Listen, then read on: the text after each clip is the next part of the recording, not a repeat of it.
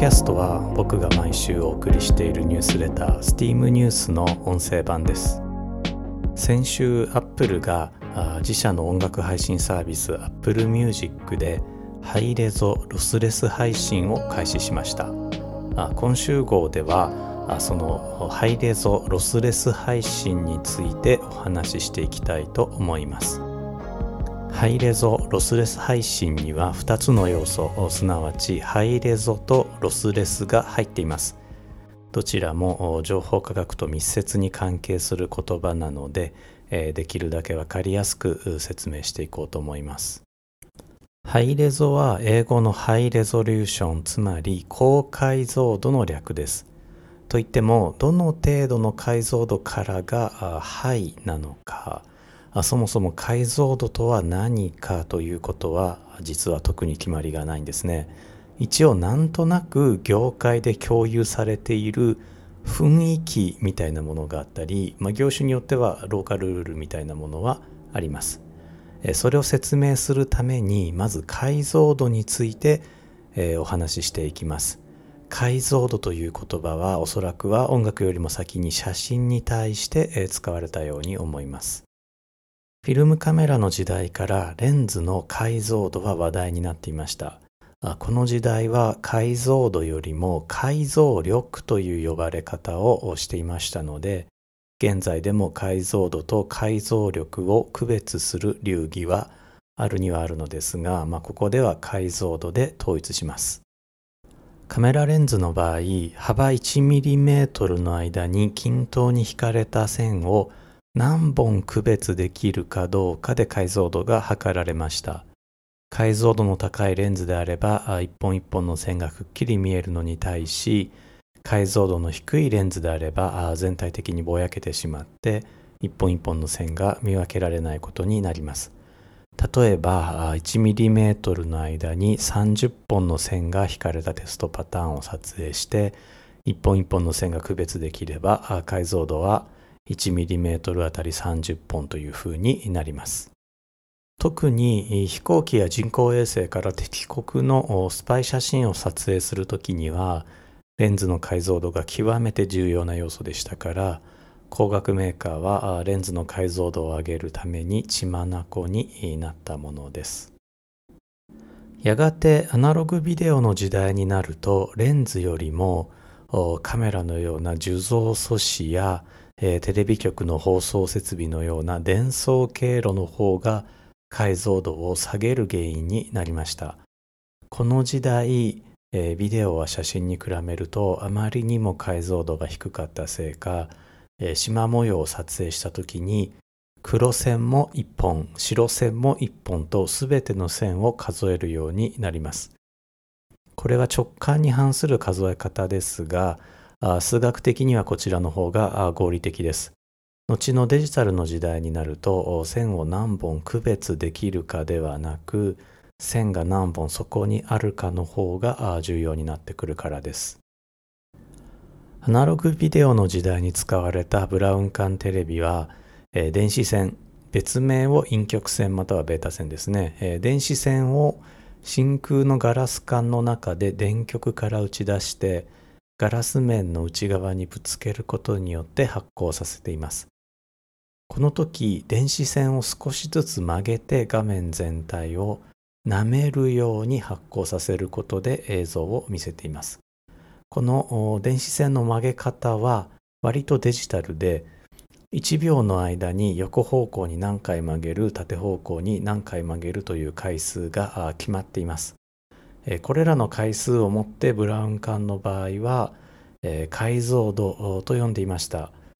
地上波アナログテレビの場合は横方向がだいたい640回縦方向がだいたい480回でした、ここでだいたいというのはブラウン管テレビの時代は画面の端っこを捨てていたからです。そしてデジタル写真とデジタルビデオの時代。画面の解像度は画像の構成要素である画素の数で測られることになります。画素は英語でピクセルと言いますが、これはピクチャーセルまたはピクチャーエレメントの略です。例えば日本で普及しているフルハイビジョンの液晶テレビの場合、横方向が1920ピクセル縦方向が1080ピクセルありますハイビジョンは横方向がおよそ2000ピクセルとなるので 2K とも言います。K は1000を表すキロのことになります。ちなみになんですが僕が最初に触ったパソコンの解像度は横160ピクセル縦100ピクセルでした。今の言葉で言えば 0.2K、0.16K かもしれません。ニュースレターの方にはそんなグラフィック画面のサンプルも画像として載せていますのでよろしかったら見てみてください。世界最初の民生用デジタルカメラと言われているアップルのクイックテイク100の画面解像度は縦640ピクセル横480ピクセルでした縦横を掛け算すると約30万ピクセルになるので0.3メガピクセルとも呼ばれました。メガは100万の意味です。現在では1億ピクセルつまり100メガピクセルを超えるようなデジタルカメラも販売されています。画像の世界ではフィルム写真からアナログビデオデジタル写真デジタルビデオの時代に至る間よく使われる解像度が一時的に落ちたことになります。フィルム写真の解像度は一概には言えないのですがデジタル写真で言えばだいたい1000万ピクセルあるいは10メガピクセルから2000万ピクセルあるいは20メガピクセル程度と言われていますこれがまあおそらくプロカメラマンがなかなかフィルムを捨てられなかった理由なんじゃないでしょうか。なお、コンピューター業界では、なんとなくなんですが、640×480 ピクセル、つまり0.3メガピクセルですね。これを超えたあたりから、まあ、ハイレゾと呼ぶようになって、1メガピクセルあたりからもうハイレゾが当たり前すぎて言わなくなったように思います。えー、ここまでが画像のお話であって音楽の方はまた話が異なるんですねでは音楽の方がどうなのか見ていきたいと思います民生用オーディオ機器のデジタル化は1982年のコンパクトディスク CD からになります。この時サンプリング周波数 44.1kHz 量子化ビット数16ビットという規格が決められました。ここが出発点なのですがこのサンプリング周波数とか量子化ビット数とは何なのでしょうか。まずサンプリング周波数について。およそ音というものは空気の振動ですもちろんあの糸電話のように空気以外でも音を伝えるものというのはいくらでもあるんですが、まあ、人間は空気の中で生きているので空気の振動だけを音と考えます振動ということは1秒間に何回震えているかという単位があるということになります。この単位をヘルツと呼びます。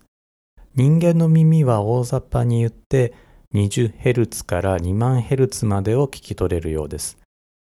とは言っても男性の話し声が500ヘルツ前後、女性の話し声が1000ヘルツ前後、ソプラノ歌手の歌声で2000ヘルツ前後ですから、2万ヘルツまで聞ける人は相当に耳の良い人ということになるんじゃないでしょうか。この最大2万ヘルツの振動をデジタル情報に記録するために必要なのが空気の振動を時間的に分解して時系列に記録することなんです。空気の振動は耳の鼓膜のようにピンと張った薄い膜がどれだけ音の振動によって押し込まれるかで測ります。例えば0.01秒ごとに拍膜の押し込み量を記録するとします。開始時刻0.00秒では拍膜が 0.001mm 押し込まれたとしましょう。次の時刻0.01秒では拍膜の押し込みが 0.1mm でした。さらに次の時刻0.02秒では 0.05mm というふうに記録を取っていきます。0.01秒に1回記録するということは1秒間に100回記録を取ることになりますからこれは 100Hz で記録したことになります。このことをサンプリング周波数 100Hz と呼びます。このように本来は連続した時間をえー、まあ、チクタクチクタクと刻んで記録することを時間量子化と呼びます。量子化とは整数への丸め込みのことで、例えば時計の秒針は1分間を60に分割して1秒、2秒、3秒と量子化していることになります。では一体1秒間に何回記録すれば人間の耳に聞こえる音、つまり2万ヘルツの音までを全て記録できるでしょうか？直感的には1秒間に2万回記録すれば2万ヘルツの音を記録できそうです。しかし音が正確に2万ヘルツだった場合、1秒間に2万回の割合で記録していると、運が悪いと毎回音の谷間にはまってしまうんですね。そこで最大2万ヘルツの音を記録するためには最低でも倍の毎秒4万回の記録が必要ということになります。えつまり記録には 40kHz のタイミングが必要ということになります。今お話しした現象は正確に言うとエイリアシングという現象になります。CD では若干の余裕を持たせてサンプリング周波数を 44.1kHz に設定しています。ところで日本では電子情報技術産業協会通称 JEITA が CD を上回るクオリティのデジタルオーディオをハイレゾオーディオと規定しています。エヴァで、シンジ君が聞いていた SDAT は日本企業が開発を試みたデジタルオーディオプレイヤーですが、もし販売されていたならばサンプリング周波数が 48kHz になるところでした。CD を上回るサンプリング周波数だったので、シンジ君はハイレゾを聞いていたことになります。音のデジタル記録にはもう一つ量子化しないといけないものがあります。先ほどの薄膜の押し込み量を覚えていらっしゃるでしょうか？薄膜が何ミリメートル押し込まれたのか？これをデジタルに記録しないといけないわけです。長さは本来連続的な量ですがこれをデジタル記録のために整数に丸め込まないといけないということになります。CD では0から65,535までの数字を使います。これは0から2の16乗までということでえー、括弧をつけて16ビットと呼んでいます。シンジ君の SDAT も規格上は16ビットで記録をしているのですが、現在の高性能 IC レコーダーの中には24ビットで、記録できるものもあります。この振幅量の整数への丸め込みを空間量子化と呼びます。カタログには量子化ビット数24ビットと書かれることも多いんですが、正確には空間量子化ビット数と書かないといけないということになります。以上見てきたように音の記録の場合には時間軸をどれだけ細かく刻むかというサンプリング周波数と、えー、振動をどれだけ細かく計測するかいわば空間軸をどれだけ細かく刻むかという空間量子化ビット数の2つがありました。ジェイタの定義ではこのいずれかが CD クオリティよりも高い場合つまりサンプリング周波数が 44.1kHz を超えるあるいは、えー、空間量子化ビット数が16ビットを超えるとハイレゾを名乗ることができるようになります Apple Music のハイレゾ楽曲はサンプリング周波数を 48kHz から最大 192kHz 空間量子化ビット数を24ビットに設定しています。まあ、確かにハイレゾリューションと言えるでしょう。さて、えー、もう一つの話題、ロスレスについてお話しします。ロスレスは、正しくはロスレス圧縮。もう少し丁寧に言うと、ロスレス情報圧縮の意味です。情報圧縮について、まあ、僕の学生時代の先生が面白い例えをえー、紹介してくれたので、ここでもう一度ご紹介していきたいと思います。20世紀のアルバイト情報誌を思い出してください。まだ生まれてないよという方は、あまあそんな時代もあったんだと思って聞いてください。特に1990年代前半はまだ景気が良かったせいで、アルバイト情報誌は分厚く求人広告がびっしりと書き込まれていました。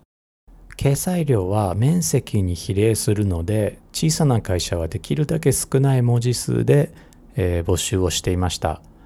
例えば応募者は写真付き履歴書を郵便で送ってください書類選考後追って面接日程を連絡します業務内容労働条件などは面接でお伝えしますという代わりに、えー、漢字で歴者郵送異彩面談という8文字を掲載することはよく行われていました。最初の文面が64文字あったんですね。これが短縮した文面だと8文字になりますから、文字数は8分の1になったんです。それでいて情報は大体伝わります。アルバイト情報誌を読む人なら書類選考があるはずだな、などと途中の意味を保管しながら読むでしょうから、まあ、ほぼ100%伝わっているとも言えます。他に、えー、金髪かピアスかみたいなことを言うためにロックかと書く場合もあったようです。まあこれは関西では見たことなかったかもしれないですね。えー、ロックはもちろんロックミュージシャンのことだと思います。今なら許されない表現のような気もしますが、まあ、ともかく文字数を削りたいという気持ちは伝わってきます。このように、えー、伝えたい情報をほとんど削らずに文字数だけ削ることを情報圧縮と言います。えー、伝えたい情報を全く削らない場合をロスレス圧縮、えー、伝えたい情報を少しは削る場合をロッシー圧縮と呼んで、え情報科学では厳密に区別します。ロスレス圧縮の場合は元の情報が100%復元できるため、何も失われていないのに対してロシア縮の場合は元の情報を復元することができません。こう聞くとロスレス圧縮なんてできるのと思われるかもしれません、えー、意味を変えずに文字数だけ削るのは厳密にはできません。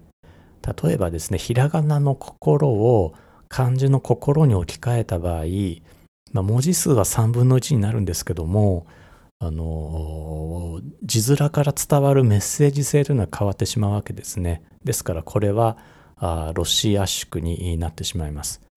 えー、情報科学では厳密なロスレス圧縮という、えー、技術を定義していまして、えー、これによると、えー、ちゃんとですね情報を失うことなく、文字数を削るということができます。ロスレス圧縮の技術として有名な方法は大雑把に言うと2つあります。え両方とも見ていきましょう。1つ目は連長圧縮という方法です。これは英語であのランレングスエンコーディングという言い方をします。どちらかというとこちらの方が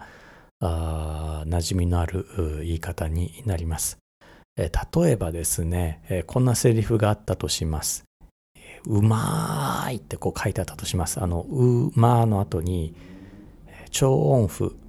横棒ですね。これが6個繰り返されて、いいで終わって、うまーいというセリフがあったとします。これ超音符が6回繰り返されているので、代わりに、うまー6いと書いちゃいます。こうすると9文字が5文字になるんですね。横棒をえ、6回繰り返す代わりに横棒に6っていう数字をつけておく。これは超音符がたくさん並ぶほど有効な圧縮方法です。圧縮された文面、馬6位を受け取った側は、え、この6を元に戻してうまいに戻せますから、これはロスレス圧縮だったということになります。この連長圧縮は画像の圧縮によく用いられています。画像は黒や白といったピクセルが続くことが多いために、この連長圧縮がよく効くということになります。言葉で説明していると、言葉というか、まあ、音声で説明しているとちょっと分かりづらいかもしれません。ここら辺はぜひね、えー、ニュースレターを、えー、文面で見ていただければと思います。今一つの圧縮方法はエントロピー符号化というものです。えー、こちらを簡単に言うとよく使われる単語は短い略語で置き換えるというものです。えー、これからご紹介する方法、本当はですね、辞書式圧縮という、まあ、厳密に言うと、エントロピー符号化とは異なる方法なんですが、えー、まあ、非常に近い考え方なので、えー、こちらの例をご紹介したいと思います。例えば、文章の中に出てくる文芸春秋という言葉の代わりに文春と書けば、2文字節約できることになります。えということは、えメッセージ受け取った方は文春を文芸春秋に自動的に置き換えていけば、え情報は失われてないということになります。さらに、文春を SS と書けば、さらに短くできたことになります。アルファベット1文字は漢字1文字の半分の情報量で伝えることができますから、文言春春と SS を比べると4分の1に圧縮できたことになります。ちなみに SS はですね、センテンススプリングの略です。勝手に考えてみました。えー、これで、まあ、例えば文芸春秋によると何々という文章をですね、SS によると何々というふうに書くと、まあ、圧縮できることになります。文章を受け取った方は SS を文言集順に戻せばよいということなので、これはロスレス圧縮でした。実応用では連長圧縮、ランレングス圧縮もエントロピー符号化も機械的に行います。情報の中から繰り返しを探したりよく使われるパターンを見つけたりするのは、えー、コンピューターの得意分野だからです。デジタル化された音楽を配信する際、えー、そのままでは音楽を収めたファイルのサイズが大きすぎることがあります。このファイルサイズを小さくするための工夫が情報圧縮だったわけです。新しい Apple Music はこの情報圧縮にロスレス圧縮、すなわち情報を何も失わない圧縮を行うということになります。具体的にはエントロピー符号化を行っているようです。ロスレス圧縮の場合、原理的に元の情報を再現できますから、録音時のクオリティが再生時にも保たれるということになります。では、ロスレス非対応の音楽ではどうなっているかというと、音楽のファイルサイズをうんと小さくするためにロッシー圧縮が使われています。といっても圧縮技術の方はエントロピー符号化で変わりません。元の録音データの方を圧縮効果が高まるように少々加工するわけです。この加工がですね、実に巧妙で人間の感覚では気づきにくいように設計されています。人間は小さな音や周波数の高い音、例えば2万ヘルツに近い音などは聞き取れないことが多いんですね。そこでこれらの聞き取りにくい音を元データから捨ててしまいます。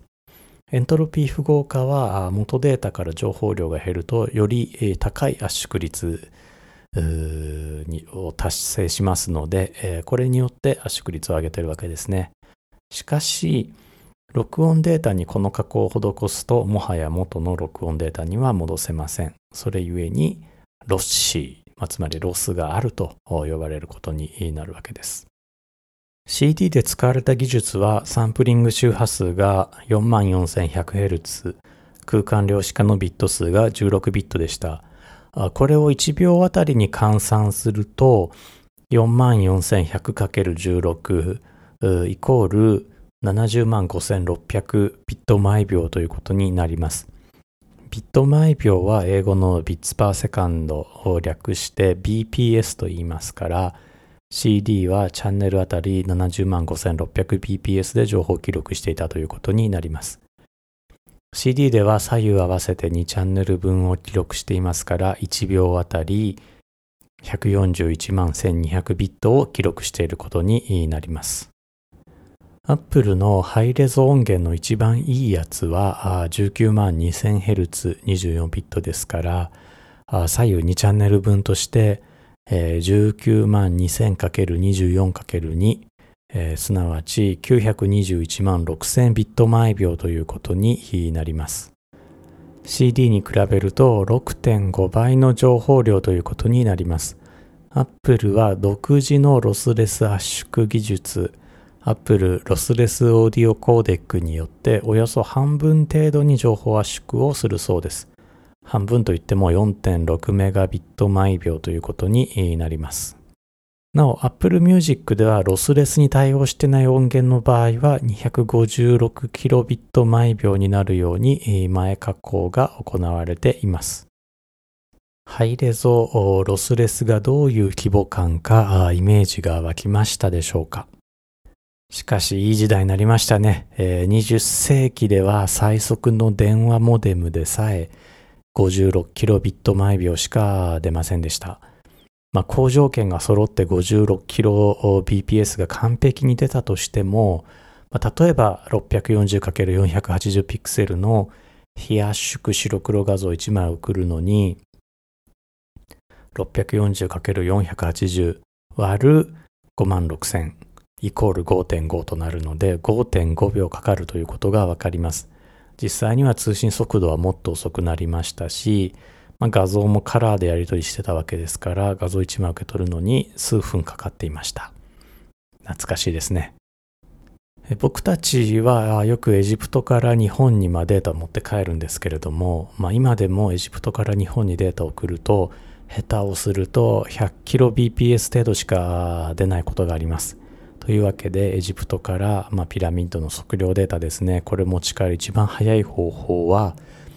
ハードディスクごと飛行機で運ぶということになります。えー、飛行機が落ちるとデータが失われてしまうので必ず、えー、コピーの一つが常に地上にあるように気をつけています。えー、僕たちのピラミッドの測量データはちゃんとロスレス圧縮で、え保存しています。今公開へ向けて準備中ですのでこちらもお楽しみにお待ちいただければと思います。えちなみにかなりのハイレゾリューションです。というわけで、えー、今週はハイレゾロスレスについて、えー、お話をさせていただきました。最後まで聞いてくださってありがとうございます、えー、また次回、えー、ポッドキャストニュースレターでお目にかかれればと思います。聞いてくださってありがとうございました。愛知でした。Falling in. I